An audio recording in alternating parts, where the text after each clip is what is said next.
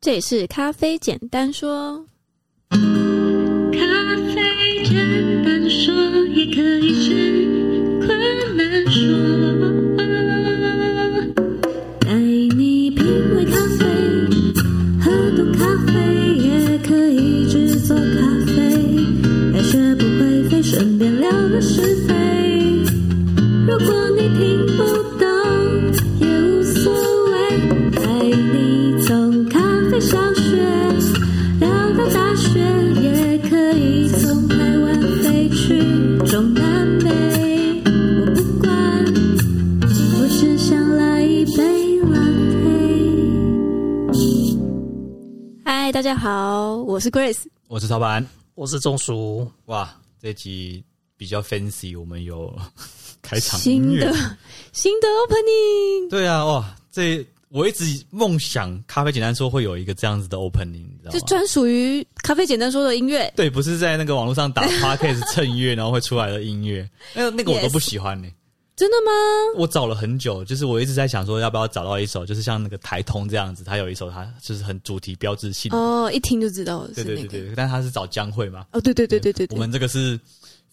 独家的，然后是专门为了这对个对对洗的。写的。然后我们刚好今天有邀请到我们的创作人在现场跟我们分享一下这首开场乐的创作心路历程。哦，写个那个对创作人就是就你我啊，就本是人 Grace 我本人 是这样子。然后，其实我原本也是要想要写那种，嗯就是跟之前咖啡简单说前面放的那种比较钢琴或者是优雅的，或者在咖啡厅你觉得会我想没有象放过钢琴吗？没有吧？哎，那是什么？哦，那是电吉他，可是哦就是那种比较爵士啊，或者是比较钢琴，就是你在咖啡厅，可能你想象咖啡厅会听到那种配乐。是但是我觉得这有点对我来说有点太困难，我还是最后用我最习惯、最舒服的写歌的方式的写歌的方式写而且出你来。是自己谱曲、自己填词、哦，对，这么就有是才华自己谱曲、填词，然后编曲、录音，还就有是混音呢，我对对对，就全部就是我自己。耶耶然后超强的。对，然后我我还蛮喜欢这首歌的歌词，就是如果大家之后可以回去听听看，就是我觉得蛮有趣的，蛮可爱的。自己 说，嗯大家可以再再再反复听一下， 对对反对正我们之后的节目就会有这样的一个开场乐，当做是我们的 open 这样子。对哎大家如果有喜欢或者是有什么 feedback，可以留言跟我们说。是那因为呃，Grace 她自己也是一个创作歌手，那也是因为她是创作歌手的这个关系，所以我们才会找她一起来做这样子的一个创作。谢谢所以我们会在我们的呃 Podcast 的连接栏里面，我们会底下会有一个，就是你如果对于呃 Grace 她的一些音乐创作有兴趣的话，欢迎大家去到她的 Street Voice 的这个呃小空间去听她的这些创作。谢谢草板帮我宣传，好，那我们今天呢，我们有又有多了一个新的声音，好、欢迎来宾我。们的我们的来宾，我们要来来跟大家介绍一下钟叔。 Hello，耶大家好。好，钟叔，你可不可以先自我介绍一下？诶、我现在是一个很无聊的公务机关的公务员，然后因为一直以来就很喜欢咖啡，那之前第一次也不是第一次，就最近比较频繁的来明朝这里，是因为之前明朝有办一场呃头城的咖啡的分享，那那时候我就来参加，对，然后后续后续有在那个他因为有招募春节的小帮手，是，然后我有来这边就是来这来去当小帮手这样子，嗯嗯嗯。然后有做了很多学到很多东西，这次邀请钟叔一起来的原因，是因为钟叔也参与了我们三月的一个产地计划的任务。因为呃，可能我没有特别在咖啡简单说里面跟听众朋友分享，就是我最近呃手上管理了很多片咖啡园，嗯，对，然后大部分都在南部，所以我可能每个月都会有一呃相对应的时间，可能三分之一，可能二分之一，就是一个月可能需要跑产区。就要去产区，然后去照顾这些咖啡园。那我们等一下也会跟大家讲说这些咖啡园为什么会被荒废掉。对，反正就是我们接了接手了很多，接手管理了很多，就是可能是呃没有人在照顾的咖啡园。那我们希望把它重新的复耕。那复耕这件事情，其实它花的心力跟它的体力还有精力都很大，所以我们等一下会来聊这些东西。所以我们这一次我们就邀请了仲叔一起去参加我们这一次的产地之旅。我想要先听听看仲叔，你对于这一趟的产地之旅，你有什么样的感觉？呃，我最大的感想是，就是咖啡农民真的很辛苦。是那因为我以前有当过农夫啦，然后、啊对对对对对然后农咖啡你是农民你是种稻种水稻，水稻对对对，然后可是也没有种很久，我是属于假假日农夫的那一类，哦，其实我跟你差不多了，对对对，然后呃，咖啡农民辛苦的地方在于说，因为他的他的田地都是那种山坡地，那山坡上面你要去行走或者是要巡视的时候，你就会就就会是要一种一一直倾斜的状态去走那一些路，而且它要是保持重心的平衡，对，而且它是它不是平平整的，它是会有上上下下的那种起伏，然后你就必须要一直去调整脚步啊，然后你很容易会绊倒或跌倒。那再来就是它是一个很深山里面的地方，当然说每块田状况可能不一样啊。那我们这一次去的地方有一口有一个地方是要走很深的路进去，然后沿路都没有路灯，这样子还蛮可怕的。嗯嗯，然后还有还有一地还有一个地方是它的那个水塔的水是空的，那我们就是要另外去找水源。那找水源的路那个路程也是非常的艰辛。哦，虽然没有很远， 但是我们就是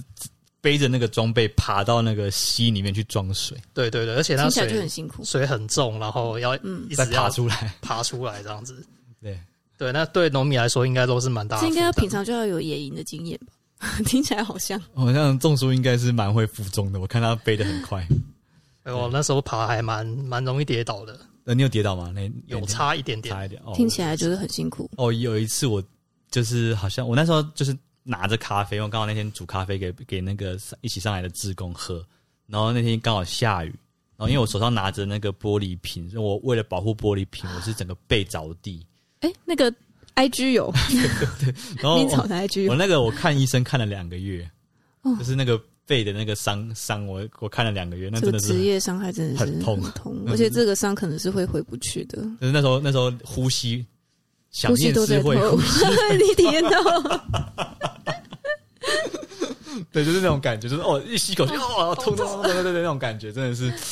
刻骨铭心啊！ 真的很危险哎，因为我自己也有去过那个那个园子啊，对对对对对，就是很很危险。那老人家他们都会说，那那个叫做卡罗伯后啦，就是那种他的那个紧行拍动，啊，哎、不好走，嗯不好走。所以其实也是因为这样的原因，因为因为大部分台湾的咖啡园地，它不是那种呃经过整地的。呃，我不太知道，就叔，你知道，其实整地很花钱，整地你请那个挖土机来，一天可能是四五千块、五六千块，然后你可能要整两个礼拜，所以一分地哦，一分地哦，一分地你可能就要就要开个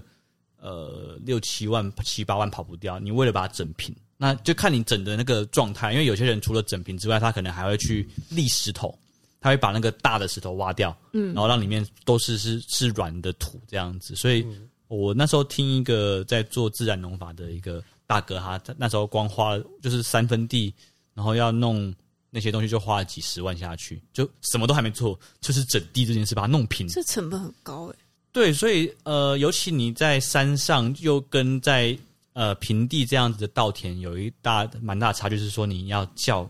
挖土机也不好叫而，且他们也要开上山，蛮对对难对对的嗯对，所以其实那个难度又更高。所以大部分在呃产区，台湾咖啡产区的这些产地的的田都不是整地过的，所以它就是很斜那种，基本上就是没有没有经过太多的整理的那种的山坡地，然后上面直接种咖啡。嗯，所以那个其实增加了很多的难度，不管是你说在田间管理的成本也好，或者是说你在采收的成本也好，其实都会差很多。举例来说，如果呃像我之前有采过一个是它是平整的的咖啡园，那可能我一一天可以采可能。呃，快的话我可以采到五十公斤，甚至有时候六十公斤，我可以采每天可以采到六十公斤。但是如果我今天是在我们这次去的那样子咖啡园的话，我极限极限一天采三十公斤。嗯对，因为我要我要确保我不会摔倒，然后我要踩，所以我速度就会放慢。速度放慢对，我不可能那么快的去踩它，所以这个也是台湾咖啡之所以它的成本高的一个，我认为一个某某一个细节的原因，嗯也是这件事情。那这次呢，我们呃带着众书，我们一起，然后很多人一起上去来做这次的呃产地的这个任务。那我们其实这次最主要的任务是去做所谓的虫害防治，也就是说，其实咖啡跟很多的作作物是一样，它是一个大家知道，是呃，粮食作物我不确定它的状态，可是像呃蔬果、经济作物跟花卉，它的虫害是非常非常严重的，比如说像呃十字花科的高丽菜，比方说像番茄、草莓这些东西，它们它们的虫害是非常非常严重的。那其实咖啡也是归类在在在水果这个这个类别里面，所以它的虫害其实是很大的。对，那在台湾的产区里面，大家会以为说，可能在高海拔的地区它比较冷，所以它可能就虫害没有那么多。这确实是在十年前可能是这样子，可是你知道气候暖化的关系，其实现在气温升高，我没有听过任何一个台湾产区是没有虫害的耶。嗯，对，以前可能啊，举例来说，阿里山可能以前是没有什么虫害的，就是啊，因为它海拔至少一千，所以基本上那个够冷，晚晚上够冷，所以那个虫基本上呃，它会被抑制它的活动力，所以它没办法就是太过的严重。但是现在其实我听过什么一千二、一千三的海拔的咖啡园也是病虫害超级严重。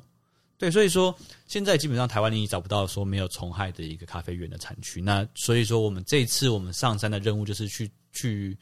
做这个虫害的防治。那呃，我们最主要要对抗的叫做国小杜，那个杜这这那个杜那个字是杜虫的杜，大家知道吗？那个很难写。很难写那个杜 杜虫的杜这个字。那呃，很消费者基本上不太可能看过小杜虫，那甚至烘豆师也很难看到小杜虫。对，可是烘豆师一定看过小杜虫的的那个灾情，叫做虫蛀豆，就是虫蛀，就是那个呃咬蛀咬的那个蛀，虫蛀就是豆在咖啡生豆上会发现一个圆圆的黑洞吗？黑洞，然后有的时候这个它咬的太夸张的时候，它会因为你知道咬洞它就是伤口嘛，嗯，那伤口就其实容易染菌，所以大部分呃，其实虫蛀本身它不会不会有负面风味，就是它被咬了，它不会被不会不会是负面风味，但是大部分为什么虫蛀都会变成负面风味的原因，是因为虫蛀以后那个豆子它沾染了真菌或者是霉菌，然后它就是是那个会绿绿的那种。对对对对对，它会变哦发霉的豆子这样子，所以就会有这样子的一个特性产生。诶、哎有些熟豆的它上面会有一些洞，那那是不是就是虫蛀？你讲产生的的洞是一个小洞，是那种虫可以钻进去的洞呢，还是说它是一个像陨石坑的一个洞呢？哪一种洞？就是一个小虫可以钻进去，它啊那圆圆的，圆圆的啊那个对是对对对，很小很小哦，那个就是像像那个零点五的铅笔笔，看起来很像插下针刺过去去的那哦对对，种。那就是虫蛀豆，那对就是虫蛀豆。对，但其实咖啡虫有两种啊，一种是这种虫国小蠹，它是它是甲虫，嗯它是那种象鼻虫科，所以它长得很像是米虫，嗯因为它们两个都同一科的，所以它们两个很接近，但是一个吃米，一个吃豆子这样子。然后还有另外一种是那个咖啡飞蛾，你们可能没有看过，没有我印象很深刻。我以前去，我以前在在一个烘豆厂，然后我刚好进我们进了一一款中南美洲美洲的豆子，忘记哪一款。然后我不知道是船运的关系还是什么状状况的关系，所以那个它那整袋豆子里面六十九公斤的袋子打开来，里面全部都是飞蛾，是活的吗？ 活的。所以打开它就要飞出来。对，它就飞出来，我就我就吓一跳，好可就怕很猛，就是我真的吓死了。对，所以有这两种类型的的虫，但是台湾好像没有什么咖啡飞蛾这种东西啦，所以大部分就是我们都在讨论的是郭小度。所以这一次我们上山最主要就是要去，我们就是郭小度大作战，就对抗郭小度这样子。所以我们这次我们呃花了很多时间在处理这件事情。那可不可以请钟叔分享一下我们这次做的事情呃，我们这次主要就是做那个那个诱捕器，啊？诱捕器我们在对行前的时候就已经在准备了，哦，对对对，对对我对们其嗯实就就是在去阿里山之前，我们就我们做了好像五百个吧，哦，数数不出五来百个欸。嗯以上，五百个以上的诱捕器，对，那个就是为了去捕捉，它是那个郭小度的陷阱，嗯，对，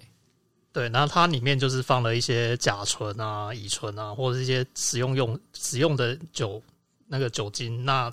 在外面呢，它在瓶身上面会喷一些那种胶呃粘胶。粘胶粘胶，对，那国小毒它被吸引过来之后，它就会粘在那个粘胶上面，是，嗯就像然后捕苍蝇一样，对对对对对对。嗯哼哼，然后我们有特别去实验说，它国小毒比较喜欢哪一种味道嘛我？们做了一号、二号、三号、四号配方哦，那他比较喜欢什 么？啊，四月就知道 哦，，现在还不知对对对我道，们可能打个电话问问看他。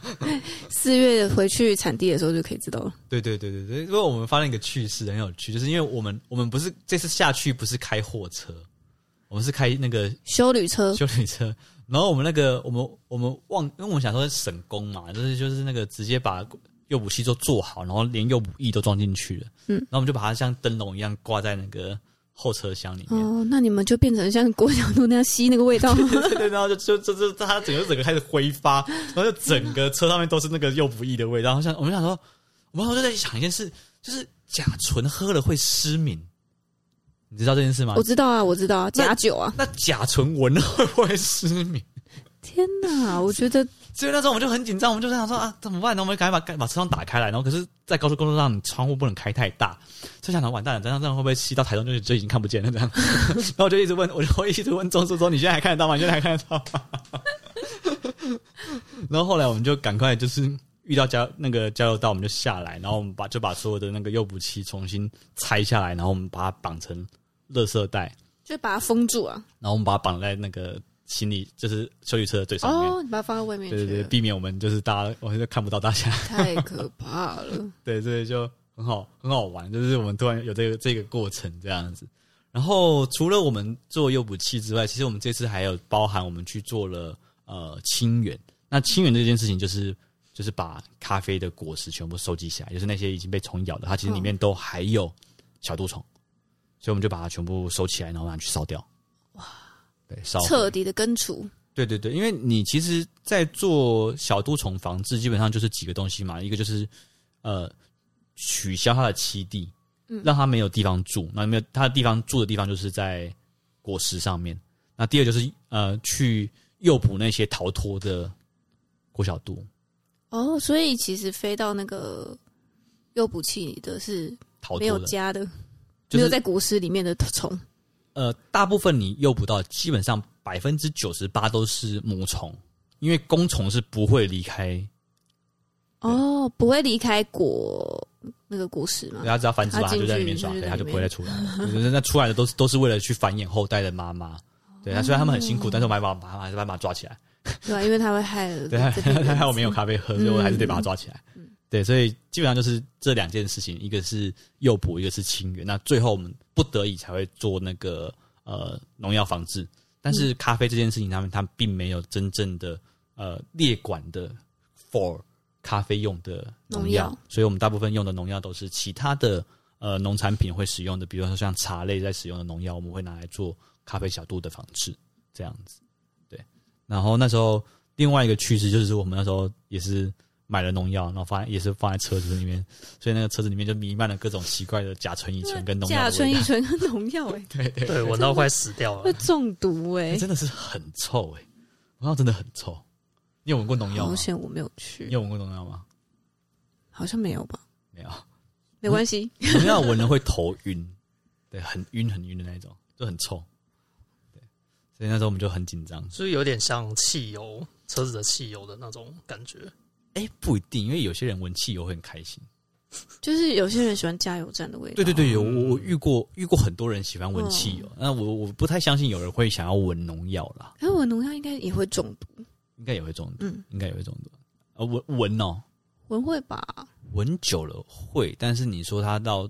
要送医院，慢性有点中难毒啊对对，会了，一定会，因为他那个只要超过一定的量就会就会有问题。所以其实这都是很高危险的工作、哎对啊，对啊，而且我觉得就是主要就是你要做好防护啦。嗯，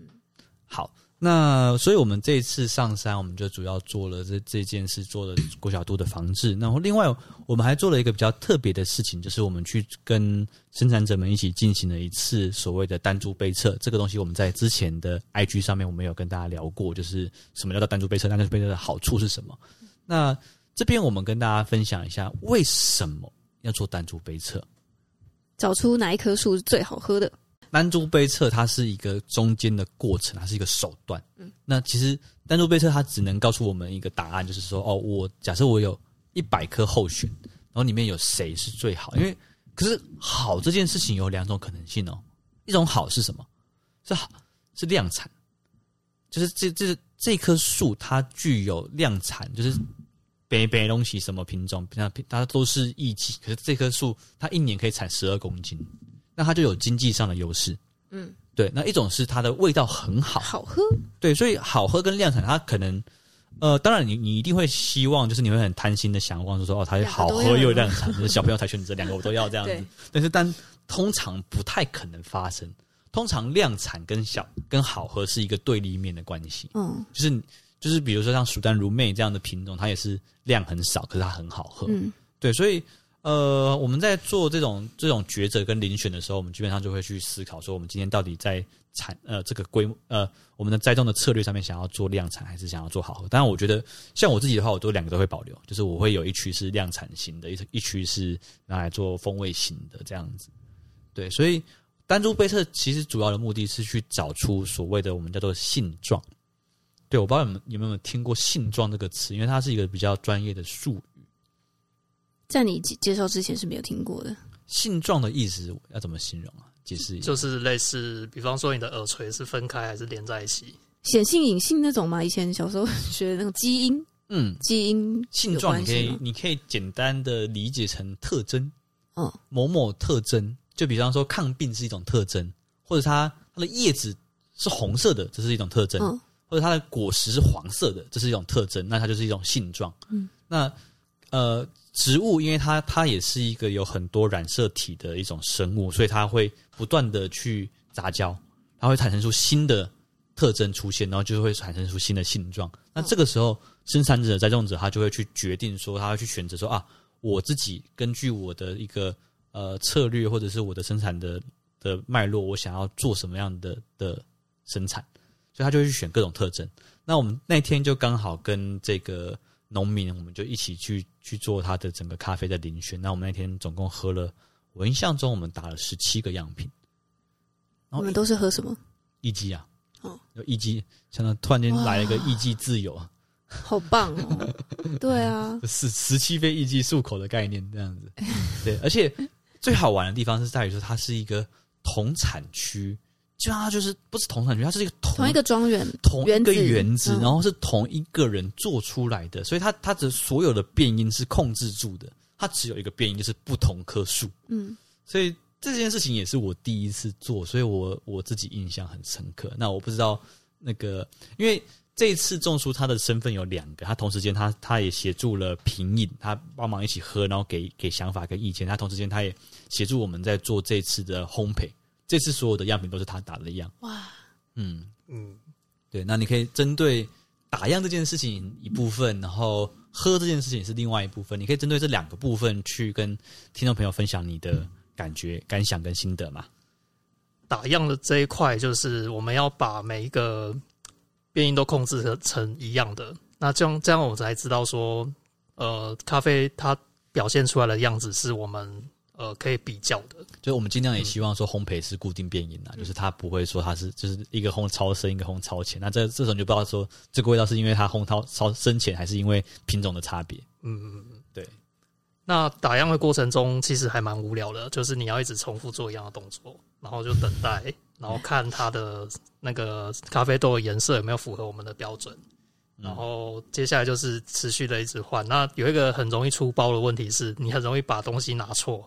就是你可能把 A A 咖啡拿成 B 咖啡，然后标记成 A 咖啡，类似这样子。那这样的话就会很很麻烦。对哦这然个后我我还一直跟他说，因为这个很严重，就是单株杯测，我每一株我都不知道它的特征是什么东西，所以你就算搞混了，我就我就我们就没有人会知道它到底是什么东西嗯了。对对对，所以这个有风险在，所以必须要很很专心在做这些事情，尤其是有分有分工的时候，就比如说我做这我做前半段，然后另外一位协助后半段的工作，那在交呃交际的过程中，很容易就会搞混。我能理解。对，那杯测很常会发生的事不情小心，对，所以有时候杯测一个人就可以很专心的写好标签，然后对跟杯子啊、粉对啊对，对然后豆子他们一组的，就是不能嗯动这样子。对，一个人做的话会比较安全一点。对，而且这次做单株杯测，它其实还有另外一个困难点在于说，很多的样品它不足五十克，哇这很很难呢。所以你就一把而已，就是一把基本上定生很死很多都是都只有一把，就是你就必须烘到对的位置。嗯，然后有的时候，因为有些，因为我们希希望说样品烘豆量是基本都是固定五十克，但是还是有有些特别的样品，它可能只有三十七克。嗯，还有一个状况就是说，我们其实会希望说，在烘这个样品之前，我们可以了解它的整个它的物理特性、它的水分密度。但是有一些样品真的太少，少到就是你你测不出来嘛你，只能测它的水分，你没办法测它的密度，所以你就根本不知道它什么状况。对，所以你就要刺激哦。你就要一直看盯着它，然后然后对到的位置，然后就把它烘出来。那其这样实蛮难的、啊，不无聊，听起来不无聊， 听起来在烘的时候会蛮紧张，因为一一直看它颜色啊或者是什么的。我不知道是它吧可能太太太太熟练 了，我不知道他们怎么会觉得无聊。我是觉得很好啦，烘烘到十几杯、十几锅应该会蛮蛮。我当下我压力很大，当下我压力很大，因为我一直在注意说到底会不会烘超过，或者是没没有烘到对的这位置。其实压力蛮大，蛮紧张对，的而。且再来就是这个东西是影响到农民的决策啊。如果说我今天烘的不对的话，那他的他的造成他的误判，那其实、嗯那个哦，真的耶，因为你是协助的角色，因为东西是农民的，对对对你对反对，而会更加的紧紧张。对那就完蛋了。嗯对就是如果让他让他误判，就是原本一个品种很好，结果因为我的烘豆的关系，让他影响了他本，让他把它本砍质掉了，， 那我就 觉得但哇是很天啊严重哎、我就知道啊、我要下地狱了。 但是给选对呀、啊，哎、所以味道不好，它就会把它砍掉吗？对啊。哦，它不会，它会只会留好的，因为它嗯单株杯测下一它件就事是要情纯化嘛，对，下单株杯测这件事情是过程，它是一个 process。那单株杯测以后，我知道了答案，那知道这个答案之后，我接接下来做做的事情就是克隆，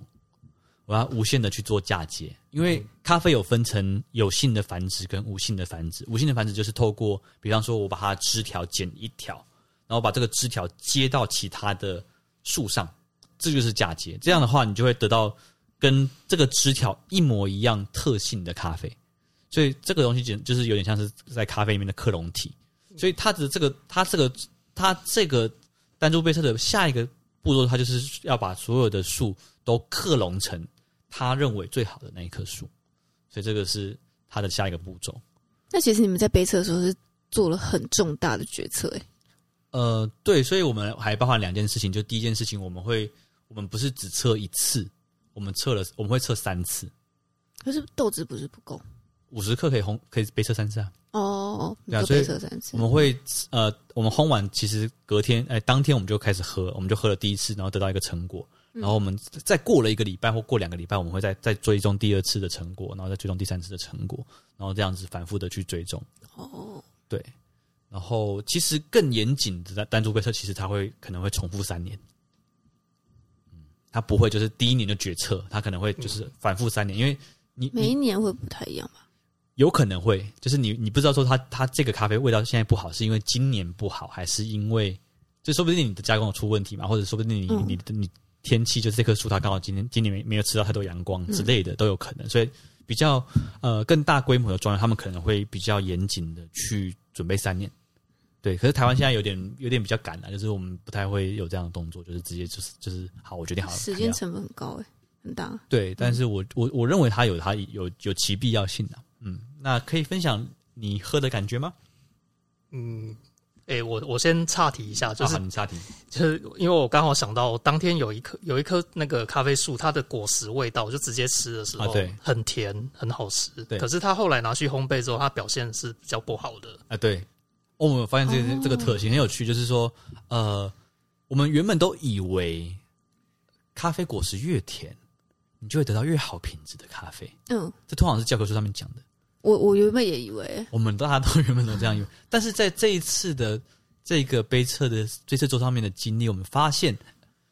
大部分好的就是分数高的，因为我们有做票选。嗯，那我发现，因为我们这我不太清楚为什么，但是我们这一组人的杯测的呃感想是蛮接近的，我们没有太多的分歧，就大家喜欢的都是那几杯，那因为那几杯就会有很特独特特特呃突出的那种风味。然后结果我们就问了那个生产者，生产者就跟我们说，这个是他最不看好的，或者他觉得那个不够甜的。然后他觉得最，他觉得他喝喝处理起来，他觉得很甜的，或者他觉得处理的很好，都没有上都没有上上到榜上。所以这真的很不一定哎、对，因为喝了才知道了。然后另外一个我们发现有趣的一个现象是说，其实艺妓这个品种在台湾呢、它其实在同一个地块，它跟其他对应的品种是长得更慢的。意思是说，比如说像呃 S L 三四，它可能四月开花，它可能十一月底就可以开始采收了。但是像它这个生产者，我们配合这个生产者，它的地块，它其实到了二月才开始采 geisha，然后可能采到六月，采到四五月以上，所以它是整个是延后的，所以它的整个整个生长的期程是相对拉的比较长的，很有趣。这跟品种有关吗？对，就是哦因为所有东西都没有变啊，就只有就是两个都长在附近嘛，然后一个艺伎它就成熟的很慢，可是 S L 三四就长得很快，但是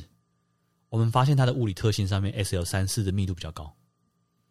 我们原本以为长得更慢，它的密度应该会更高，但是我们发现却没有，所以这也是我这次在这产地我听到了一个很很特别的一个就跟原本想的好像，对，就是那个逻甜，辑可是没有比较好喝，然后长得比较久，但是密度没有比较高。嗯，那哦对个逻就是辑、这是打打翻了原本的逻辑。对，因为我觉得这种东西它一样都会有所谓的通识理论跟所谓的因地制实宜物，对对，实物上一定会有一些特性上面的差异，嗯哼，这样子。这次我们就是做了这样子的杯测，然后当然我们这个东西可能会一个这个计划会持续进行下去，嗯，对，因为在台湾，呃，你要去比赛这种生豆的评鉴，大部分就是比就艺伎是一个最容易是品种优势啊，比较容易黑马啦，就是它很容易获胜的对对对，但是品种如果大家都中艺伎的话，接下来就是比海拔跟纯度，嗯，所以单株杯色应该会是台湾接下来在生产者里面很重要的一个流行。不过这边我想要最最后我想要聊一个聊一个题目，就是我我我是一个反对全部种一个东西的人，就是全部都只种一季，我觉得它风险很大，哦这会产生出两个很大的风险。第一个风险是你没有办法预期五年后的市场口味。嗯，对，就是万一五年后大家不红不不喝一季的呢？那五年后不喝一季的话，你是不是这这这些树全部砍掉，再换下一个品种，再要等从三头开始、欸。再等三年，是这样吗？这是第一件事。第二件事情是，每一种性状的品种，它其实有它自己的那个呃特特性吗？优势跟劣势，嗯就是它。我们如果全部都只讨论味道的话，你会遇到很多生产上的困难，因为艺伎它可能，举例来说，艺伎它是一个在抗性上它是对于锈病比较强抗性，但是对于虫害比较弱抗性的一种品种。所以，假设今年你你这个园子里面的多样性你只有 geisha，那刚好你好死不死你遇到了它最怕的虫害，那你其实你的生产风险是相对来说大的。所以，像我自己的一个在产地的心得或感想，我自己就不会这么样去鼓励或推荐农民，就是全部都是在种同一个单一的产，嗯，尤其是比较，品我我不认为追就是艺伎不是最佳解，对我会有这样的一个想法，我觉得艺伎不是最佳解，应该。其实，在国外，或者是说像你看那个世界咖啡研究组织，他们花了那么大的心力，然后花了很很大量的成本去研究出一本咖啡品种图鉴。那这本图鉴的目的，其实它就是为了让每一个农民在每一个不同的生产条件底下，找出适合他自己的品种。嗯那我认为在台湾，其实我们应该也要这样做，就是说，我们不应该就是，呃，我们当然可以种一些就是符合市场需求或符合比赛评鉴评审喜欢的东西，我们可以做这件事没有错，我我不反对做这件事情，但是我不认为应该要把风险投资在一个部位上面，你全部就是孤独一只啊，我全部都种 geisha，我觉得这样子会是很可惜的事情，就是你应该要多种几种品种，因为说不定每一种品种在在你这个地方，你你没有办法知道说到底哪个品种会最后会是最棒的结果。对，这是我自己在产地的一个一个想法跟心得。可是这样不会造成他们之间会有杂交的问题吗隔离带，哦，隔离要怎么做到？哎、隔离带我理论上知道，但我没有办法， 我没有做过隔离带。对，那隔离带的做法基本上有分成两种，一种就是物理距离，嗯你你就是拉拉远一点，你的地块拉远一点，这是这件事。那前提就是你地要够大，对，那是第一种。第二种就是说你中间种隔离层，其实有点像是那种别个的作物吗？或者是乔木，就是种种树，哦，树或者是篱笆，反正就是有那种，呃，你知道有机农业它其实会有绿带隔离，对不对？就是说，它如果要做有机的话，它它因为你你不太可能控制旁边是不是惯性嘛，对就是对对，旁边如果是惯性的话，你你这块就很容易染到，嗯所以它通常中间就是会做绿带隔离，就是防止这两这两个东西混到。嗯，嗯 那这种这，我认为隔离带是一个很专业的东西，所以我不敢太乱讲。就是它它里面有很多的技术细节吧，我不太清楚，因为我不是生产专家，所以呃，他们通常都是用树，或者是用灌木，或者是用人为的，比方说可能弄一堵墙之类的，我也不知道。但台湾没，我没有在台湾看过隔离层。嗯，对。然后我觉得要做隔离层还蛮重要的。嗯，像那个那个大嘴鸟与棕榈树，嗯，他们很有趣哦，他们因为他们地块很多，他们就有做隔离层，然后他们就是在他们是在咖啡树那边咖啡园里面做饭店，所以他们就是每一个都有咖啡园里面就是小木屋小木屋，然后每个小木屋就是那个名字就是那个那个地方那地块的咖啡树的品种。所以你可以去住那个 Geisha 的房间，你你可以去住那个 Cedra 的房间，这样这样很多不好同的。想去哦， 对啊，我就觉得那个东西超酷的，对啊，所以我觉得，嗯，还是回到我刚刚讲的，我觉得不要把风险全部投资在同一件事情上面，它会造成，我不知道哎、我觉得永续性很重要，永续性很重要不要不要全部都是鸡蛋放在同一个篮子的感觉。对，就是呃，评审的口味是一时的，而且评审的口味可能也会改变，所以不要就是一直在追求一季，我认为也是一个重要的事情。当然，我觉得单株杯测这件事情还是很重要，但是嗯，多多尝试几种品种好像也是不错的。对啊对，我的想法是这样。嗯，好，那我们最后来。呃，很久没有回那个听众信箱，我们来回一下那个留言好了。好吧，那给你念好。呃，要要念那个他 C K 韩吗？ C K 喊嘛，是 C K 喊嘛。这这这则我不太确定，我有念过还是没有念过，因为就是很多留言，然这后则蛮新的耶，对三月的三月下上旬的三对啊月八号的留言，所以我想应该是没有念过应。该是没有好。感谢草板无私分享。我大约我大约二月底才听咖啡简单说，原本只是无意间的随便搜寻咖啡相关的 podcast，听着听着被草板温柔气质的声音、清晰的口条、客观的分析，用简单说的方式分享指导咖啡相关资讯，真的收益良多。真心感谢，所以拉到最前面的开头开始听，目前进度 EP 七十一。虽然初期的收音部分比较不理想，而且只有十分钟，挂号只能听这么短，超痛苦，擦低。但仍旧增加了许多相关知识。再一次感谢草板无私分享，谢谢这位听众的留言。感谢，然后也谢谢最近来的那个叶子，还有一位叶子，然后跟晨晨，哦，对对，他们都谢谢有两位听众，还特特地杀过来 啊，特地来那个名 草，对对对，来来探望我。很好啊。大家如果有想要来见草板的话，可以 follow 一下我们呃名草的 IG。哦，我有打星星的就在对，因为他现在都有在那个行事历更新，它会出现在明朝的时对，间。就是刚好趁这一集跟大家公告一下，就是反正我不是在咖啡馆，就是在咖啡园，就是是大概就这两种选择，没有其他的。对，对，所以大家可以趁想要来找草板喝咖啡的话，可以看他有新兴的时间。不过如果大家有兴趣的话，也可以像种树这样子来报名我们那个 超级辛苦的咖啡田间任务这件事情。哦，对耶，可以跟着草板一起去。哦那我们在节目上顺便问一下，种树你愿不愿意下 来？但是你还还想继续去吗？诶、不好说，不好说，太辛苦了，还有去过的人，没有没有，很有趣，真的很有趣，大对家尽、啊尽量来参加。你这样这样，感觉在抓脚底。 像像我也是去过一次，我就没有说我 要再去。